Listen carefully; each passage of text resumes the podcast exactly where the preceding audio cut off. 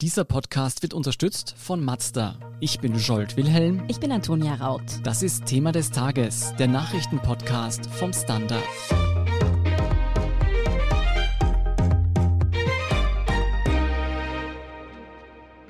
Der nächste Präsident der USA dürfte Joe Biden heißen. Auch wenn es noch kein endgültiges Wahlergebnis gibt, weist derzeit alles auf eine Niederlage des republikanischen Amtsinhabers Donald Trump hin was zum Triumph der Demokraten noch fehlt, welche Geschütze Donald Trump dagegen auffährt und wieso Joe Biden auch als Präsident viel Widerstand erfahren dürfte, erklärt Eric Frei vom Standard.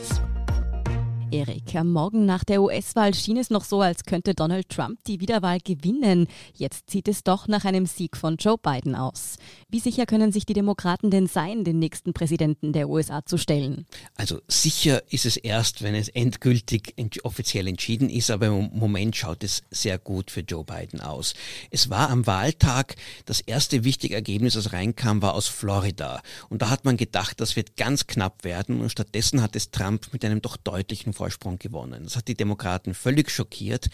Aber Florida ist ein bisschen ein Sonderfall. Und im mittleren Westen, die Bundesstaaten, die haben dann doch soweit für Biden gestimmt, zwar nicht so sehr, wie diese Umfragen gesagt haben, aber doch relativ diese ganzen ehemaligen Industriestaaten, dort hat Biden liegt er voran und wenn er in Arizona auch gewinnt, wie es ausschaut, dann muss er nicht einmal noch Pennsylvania gewinnen, was immer als der entscheidende Swing State gesehen wird. Also die Chancen sind im Moment weitaus deutlich über 90 Prozent für Biden. Es ist für Trump kaum noch zu machen. Kommen wir gleich auf diese Umfragen zu sprechen. Zunächst hat es ja geheißen, Joe Biden hat einen deutlichen Vorsprung bei den Wählern. Jetzt ist es dann doch anders gekommen und es hat sich ein wirklicher Wahlkrimi entwickelt. Vor allem bei Migranten und Frauen hat Donald Trump viel besser abgeschnitten als gedacht. Wieso lagen die Prognosen und die Meinungsforscher wieder so daneben? Ja, das fragen sich die Meinungsforscher auch. Sie lagen diesmal noch mehr daneben als 2016. 2016 haben sie Trump etwas unterschätzt, aber nur ziemlich wenig. Aber es hat sich halt dadurch ergeben, dass halt Trump gewählt wurde und nicht Hillary Clinton. Diesmal ist der Unterschied zwischen den Prognosen und den Ergebnissen in vielen Bundesstaaten noch größer und auch in der gesamten, also in der gesamten nationalen Stimmenanzahl. Da ist etwas schief gegangen, was sich jetzt die Meinungsforscher ganz genau überlegen müssen müssen, was man schon im Vorfeld gespürt hat, aber sich in den Umfragen nicht so genau niedergeschlagen hat, war, dass unter Latinos offenbar Trump zulegen konnte. Was nicht ganz verständlich ist, weil er ja mit seiner Anti-Einwanderungspolitik ja eigentlich lateinamerikanische Einwanderer wirklich desavouiert und diskriminiert hat, aber zum Teil sind das die Kubaner, die Exilkubaner in Florida oder Exil-Venezuelaner, die er mit seiner ständigen Warnung vor dem Sozialismus, den angeblich Biden bringen würde, offenbar beeindruckt hat. Und auch unter den weißen Wählern, da hat Biden zwar eindeutig Fortschritte gemacht, aber etwas weniger, als man gedacht hat. Du sagst Frauen, andere Studien sagen, es sind eher die Männer, wo Biden überschätzt wurde oder Trump unterschätzt wurde. Die Antwort ist, man weiß es nicht. Man wird das sehr, sehr genau untersuchen und da wird sehr viel auch an eigenen Schuldbekenntnissen von Meinungsforschern in der nächsten Zeit zu hören sein. Mhm. Du hast das Schreckgespenst Sozialismus schon erwähnt und du hast auch schon die sogenannten Swing States erwähnt, also jene Bundesstaaten, die besonders hart umkämpft sind. Jetzt hat es zuerst so ausgesehen, als würde Donald Trump vorne liegen. Im Finish der Auszählung drehen sich viele dieser Bundesstaaten. Worauf ist diese Wendung zurückzuführen? Ja, also diese Wendung war immer zu erwarten. Das lag daran, dass diesmal eine Rekordzahl an Wählern mit Briefwahl abgestimmt haben. Und da ist man davon ausgegangen, dass das mehrheitlich demokratische Wähler sind. Jetzt ist in einigen Bundesstaaten, haben auch die Gesetze vorgesehen oder haben die dortigen Parlamente entschieden, man kann mit der Aus Auszählung der Wahlkarten erst beginnen, wenn die Wahllokale geschlossen sind. Und Wahlkarten auszuzählen ist halt mühsamer. Da muss man das Kuvert aufmachen und die Unterschrift checken. Das heißt, zuerst wurden die Stimmen ausgezählt von denen, die wirklich am Wahltag zur Urne gegangen sind. Und und erst dann die Wahlkarten. Und damit war zu erwarten, dass Trump zuerst voranliegen wird und es dann zum sogenannten Blue Shift kommen wird, zu einem Wechsel hin zu beiden. Hat jeder gewusst und auch Trump gewusst und sich deshalb schon darauf vorbereitet, dass er dann am Wahlabend erklären wird, ich habe gewonnen, weil ich jetzt voranliege und alle Wahlkarten, die jetzt reinkommen, sind ein Betrug. Genau das ist auch geschehen. Trump hat das gesagt, aber es hat ihm niemand so wirklich geglaubt, bis auf seine allerhärtesten Anhänger. Also zumindest hier haben die Prognosen recht behalten. Ja, ganz genau. Ja, dieses Toben und diese Vorwürfe von Trump waren, wie du gesagt hast, schon zu erwarten und die nimmt im Moment noch nicht jeder so wirklich ernst. Trotzdem hat er auch schon tatsächlich rechtliche Schritte angekündigt, die er gegen dieses Wahlergebnis, gegen diese Wahl einleiten will. Was hat es denn damit auf sich? Muss man davor zittern oder ist das im Endeffekt jetzt einfach die Reaktion eines ja, verletzten Donald Trump in seinem stolz gekränkten Politiker? Naja, das ist eine Strategie, die auch Trump schon von langer Hand vorbereitet hat. Er hat es auch angekündigt immer wieder. Sobald er gesehen hat, wie viel, wie stark so viele Bundesstaaten auf Wahlkarten setzen, hat er gesagt, das ist Betrug und ich werde das vor Gericht anfechten. Dass es mit Briefwahlstimmen kaum einen Betrug gibt, hat er ignoriert. Jeder weiß das, auch Twitter und Facebook, die all diese Tweets dann eigentlich schon begonnen haben zu löschen, weil sie einfach nicht belegbar waren. Trump versucht jetzt genau das zu tun, was er geplant hat. Das Problem ist, er hat keine echte Strategie. Einmal sagt er, man muss aufhören auszuzählen. Das ist in den Bundesstaaten, wo er am Anfang voran lag, aber jetzt zurückfällt. In anderen Bundesstaaten lag Biden voran und er holt auf. Dort heißt es, es muss weitergezählt werden. Es ist ein Wirrwarr an Forderungen, das natürlich deshalb geht, weil es 50 Bundesstaaten gibt. Es geht ungefähr um sechs oder sieben.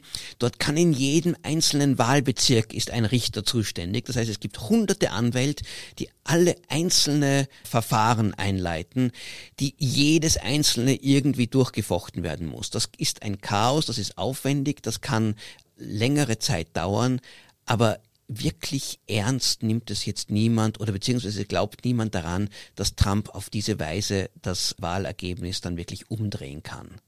Ich muss ganz ehrlich sagen, ich hätte auch nie damit gerechnet, dass in Österreich einmal eine Wahl wiederholt wird. Irgendwie ist es dann doch einmal passiert. Könnte es nicht sein, dass sich hier vielleicht auch wiederum die Öffentlichkeit täuscht, dass diese Strategie oder Nicht-Strategie, die Trump da verfolgt, doch irgendwie Erfolg haben könnte oder ist das schlicht undenkbar? Naja, man sollte bei Trump das Wort undenkbar nicht verwenden in dem Zusammenhang. Man darf aber nicht vergessen, die amerikanische Verfassung hat ein fixes Datum. Das ist der 20. Jänner. Da muss ein neuer Präsident angelobt werden. Das heißt, Wahlwiederholung ist nicht möglich. Und auch dieser rechtliche Prozess kann nicht ewig dauern. Er muss irgendwann abgeschlossen werden. Im Jahr 2000, als wir diesen Wahlkrimi hatten, der auch vor den Gerichten stattgefunden hat, da hat hat der oberste Gerichtshof dann erklärt, so, jetzt ist aus, genau aus diesem Grund, ein bisschen früher als notwendig, weil damit wurde George Bush zum Präsidenten gemacht. Diesmal wäre es andersrum. Diesmal würde Trump versuchen, hier gegen die Uhr zu arbeiten. Das ist halt sehr schwer, weil irgendwann kommt der Punkt, wo man sagt, leider, es ist vorbei, wir müssen die Ergebnisse nehmen, die jetzt vorliegen.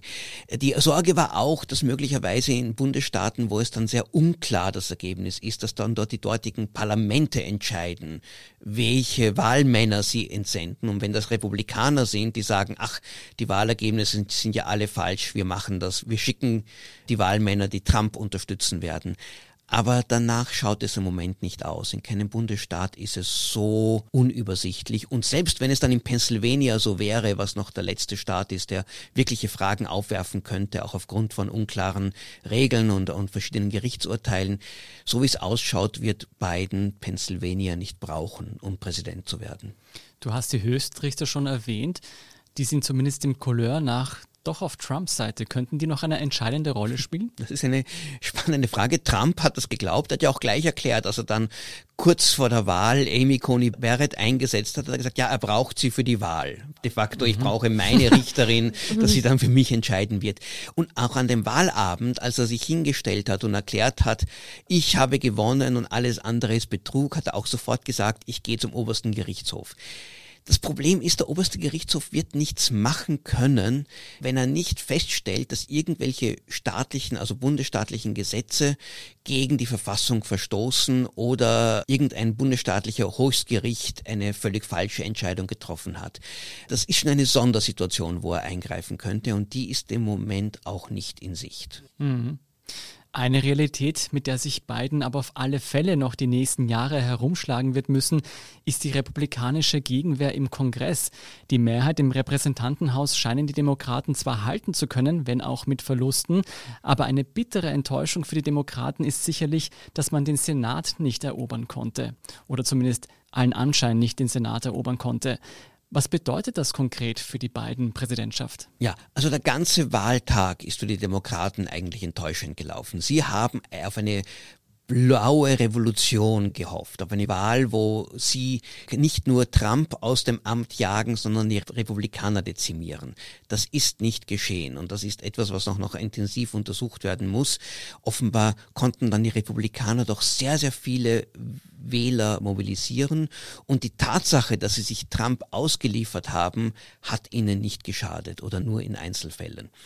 Der Senat ist noch immer nicht entschieden. Er steht irgendwie jetzt einmal 48 zu 48. Wenn Biden Präsident wird, dann brauchen die Demokraten 50 Senatoren, weil dann entscheidet die künftige Vizepräsidentin Harris, wird dann die Senatspräsidentin sein, die dann die entscheidende Stimme abgibt. Aber das hängt möglicherweise von zwei Senatswahlen in Georgia ab, wo nämlich gleich zwei Senatoren gewählt werden und beide könnten in die Stichwahl gehen, die erst im Jänner entschieden wird. Das wird erst wirklich spannend werden. Aber wenn Biden den Senat nicht bekommt, dann wird es schwierig sein, weil die Republikaner ganz offensichtlich eine Strategie fahren werden und die heißt, wir werden nicht kooperieren, wir werden beinhart bleiben, wir werden beiden so viele Prügel in den Weg legen wie möglich und damit hoffen, wieder beim nächsten Mal wieder gewinnen zu können. So haben sie es bei Obama gemacht, so ist es damals aufgegangen und man darf nicht vergessen, Trump hat zwar diese Wahl höchstwahrscheinlich verloren, aber weil die Republikaner ganz gut abgeschnitten haben, ist er nicht einer, dem man jetzt dafür die Schuld zuschiebt und verurteilt. Er ist unglaublich beliebt in der republikanischen Basis.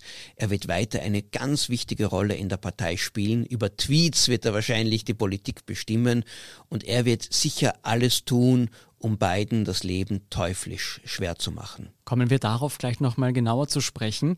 Aber heißt das, Biden kann sich größere Reformen vorerst abschminken? Wenn Sie den Senat die Mehrheit nicht haben, dann wird es kaum möglich sein, wirkliche tiefgreifende Reformen in Gesetzesform zu bringen.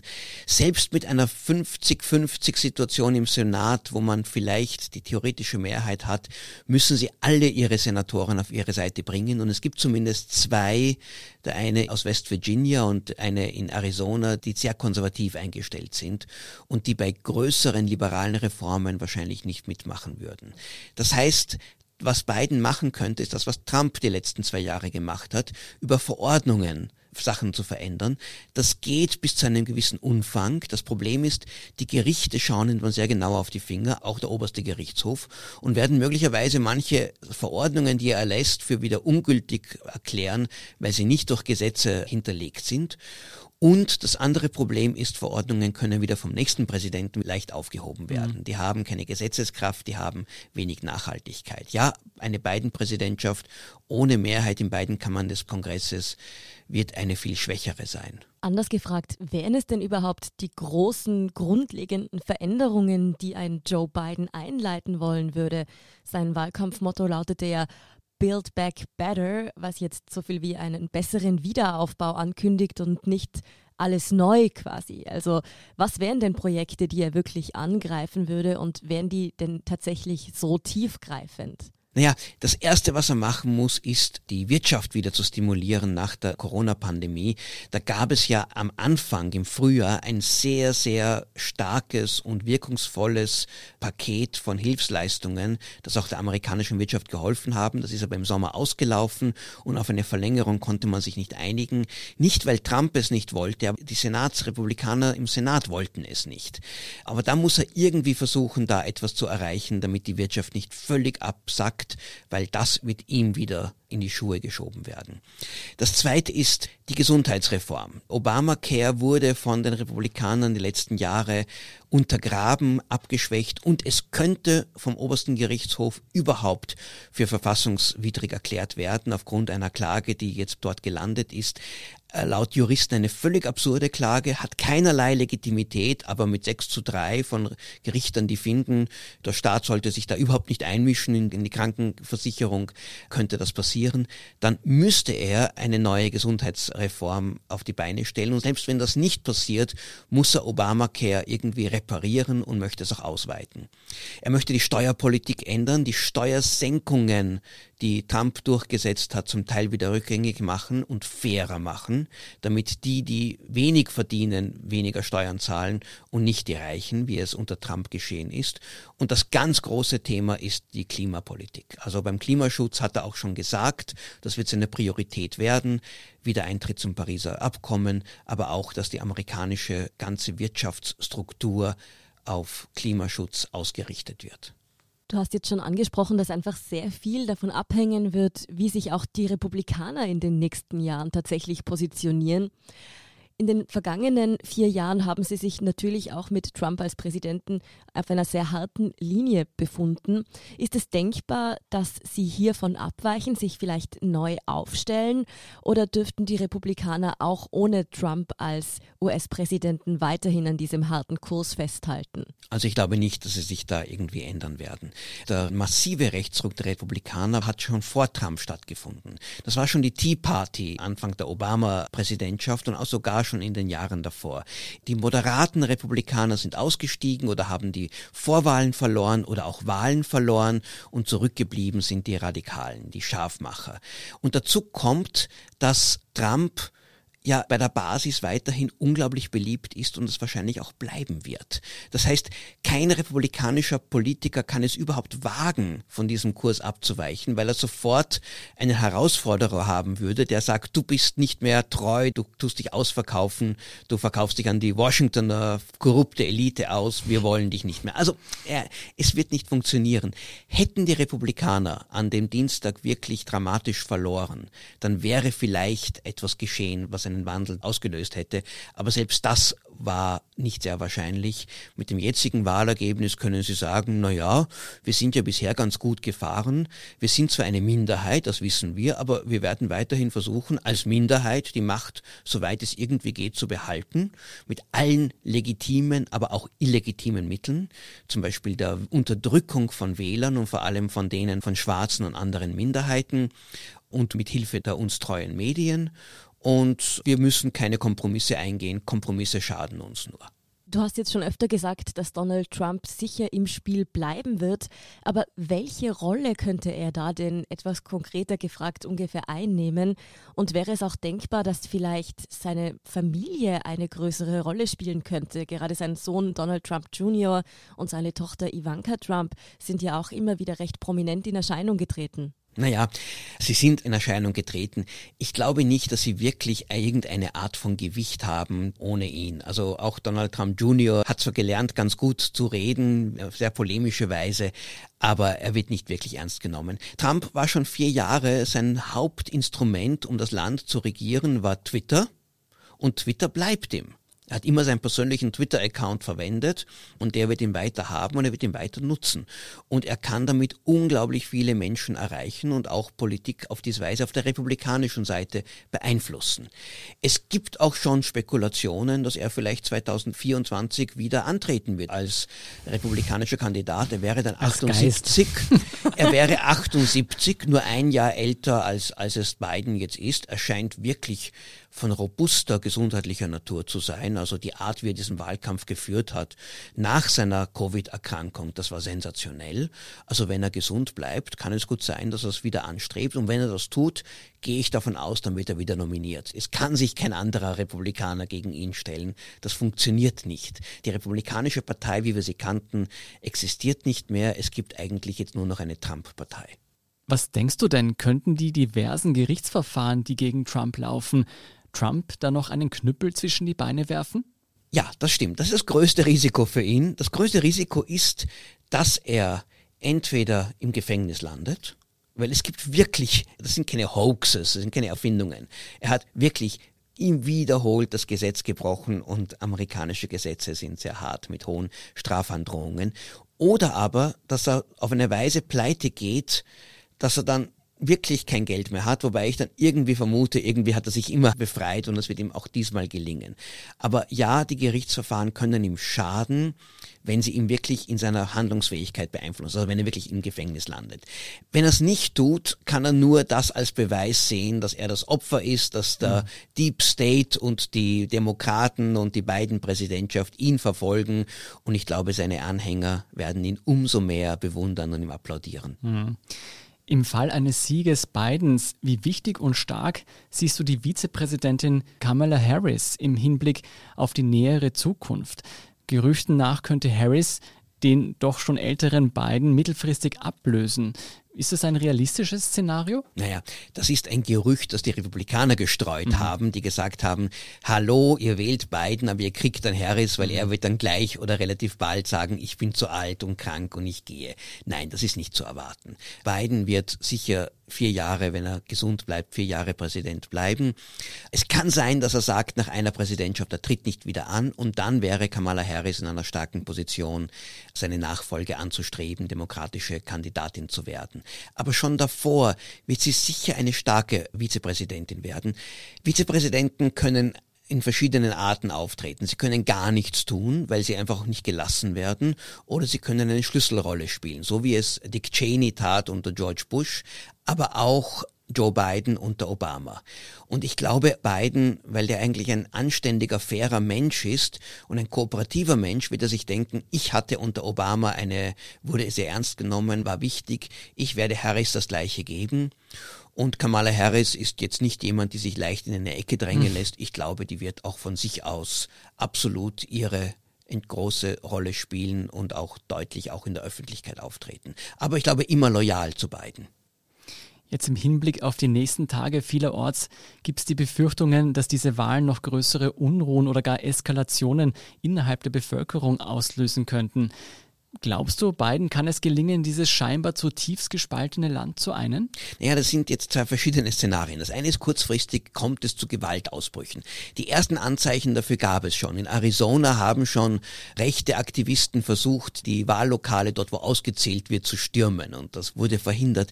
Ich glaube, wir werden solche Gewaltausbrüche im kleineren Rahmen sehen. Wenn Biden zum Präsidenten ernannt wird, wird es heißen, das ist Wahlbetrug und manche werden auf die Straße gehen, versuchen zu stürmen oder sogar zu Waffen zu greifen und diese rechten Milizen, die sind ja sehr bewaffnet. Die andere Frage ist, kann man das Land einen? Mhm. Und da muss ich sagen, ich wüsste niemanden, der besser geeignet ist, um einen Einigungsprozess, einen Heilungsprozess durchzuführen. Aber ich glaube, diese Aufgabe ist selbst für ihn zu groß. Die USA sind auf eine Weise polarisiert und vor allem die Republikaner sind einfach so gar nicht an Heilung oder an Kompromiss und Versöhnung interessiert. Und bei den Demokraten hat sich auch irgendwie in den letzten Jahren das Gefühl aufgebaut, was soll das? Wir waren immer die, die versucht haben, Kompromisse zu schließen, zum Beispiel Obama, und wurden nur ausgenutzt und wurden ausgetrickst. Wir hören auf damit. Also ich glaube, Biden hat auf beiden Seiten eine entschlossene sehr parteiische Bevölkerung und Aktivisten, die sagen, ja, versuch uns nur zu versöhnen, aber nein, danke, wir bleiben Spinnefeind. Das klingt jedenfalls nicht so, als würden die Vereinigten Staaten von Amerika in den nächsten Jahren wieder weiter zusammenrücken. Vielen Dank, Erik Frei, für diese Analyse zur US-Wahl. Sehr gerne. Wir sind gleich zurück. Als wir den Mazda MX30 entwickelt haben, hatten wir dafür auch ein Thema des Tages. Ihr Leben. Denn egal wie lang, kurz, stressig oder spontan Ihr Alltag auch ist, der neue Mazda MX30 bleibt an Ihrer Seite. Mit einer Reichweite, die Sie von der Vollzeit in die Freizeit bringt. Und Elektroenergie, die Sie antreibt. Egal wohin Sie fahren. Erleben Sie Fahrgefühl für ein bewegtes Leben. Mit dem neuen Mazda MX30. Rein elektrisch. Hört sich gut an? Dann überzeugen Sie sich bei einer Probefahrt. Und hier ist, was Sie heute sonst noch wissen müssen. Erstens, rund um das Attentat in Wien findet heute Donnerstag eine Sondersitzung des Nationalrats statt. Dort kritisierte die Opposition vor allem Innenminister Karl Nehammer scharf. Kern der Vorwürfe ist, dass österreichische Behörden offenbar Hinweisen auf die Absichten des Täters nicht nachgegangen sind. Ein Misstrauensantrag gegen Nehammer scheiterte allerdings. Eine Kommission soll nun den Unregelmäßigkeiten und einem möglichen Versagen der Behörden in Bezug auf das Attentat nachgehen. Zweitens, die Corona-Zahlen klettern weltweit weiter nach oben. Deutschland meldet mit 19.990 neuen Fällen einen traurigen Rekord. In England gilt seit Donnerstag ein Teil-Lockdown. Gastronomie und Kultureinrichtungen bleiben geschlossen. Und die USA verzeichneten 102.591 Neuinfektionen innerhalb eines Tages. In Österreich wurde leider auch ein neuer Höchstwert von 7.416 Neuinfektionen gemeldet. Unterdessen wurde die Betreuung von Kindern und zu Pflegenden als Ergänzung zum Pflegeurlaub ausgeweitet und es gibt nun auch einen Rechtsanspruch darauf. Und drittens, Prominente einmal ganz persönlich im Gespräch zu unerwarteten Themen. Das hören Sie ab jetzt jeden zweiten Mittwoch im neuen Standard-Podcast Feierabend. Die Redakteure Michael Hausenblas und Anne Feldkamp sprechen in der ersten Folge zum Beispiel mit dem Wiener Tanzschullehrer und Society-Profi Thomas Schäfer-Ellmeier. Und zwar über Etikette in Corona-Zeiten, seine rebellischen Momente und die Unterschiede zwischen Kurz und Trump etwa. Feierabend finden Sie überall, wo es Podcasts gibt und natürlich auch auf der Standard www.ftf.at. Dort finden Sie wie immer auch die aktuellsten Informationen zum weiteren Weltgeschehen. Um keine Folge von Thema des Tages zu verpassen, abonnieren Sie uns bei Apple Podcasts oder Spotify. Unterstützen können Sie uns mit einer 5-Sterne-Bewertung und vor allem indem Sie für den Standard zahlen. Alle Infos dazu finden Sie auf abo.derstandard.at und dst.at slash supporter. Danke für Ihre Unterstützung. Ich bin Jolt Wilhelm. Ich bin Antonia Raut. Baba und bis zum nächsten Mal.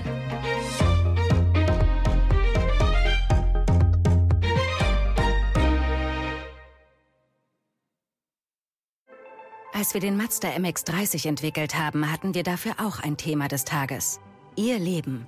Denn egal wie lang, kurz, stressig oder spontan Ihr Alltag auch ist, der neue Mazda MX30 bleibt an Ihrer Seite. Mit einer Reichweite, die Sie von der Vollzeit in die Freizeit bringt. Und Elektroenergie, die Sie antreibt. Egal wohin Sie fahren. Erleben Sie Fahrgefühl für ein bewegtes Leben. Mit dem neuen Mazda MX30. Rein elektrisch.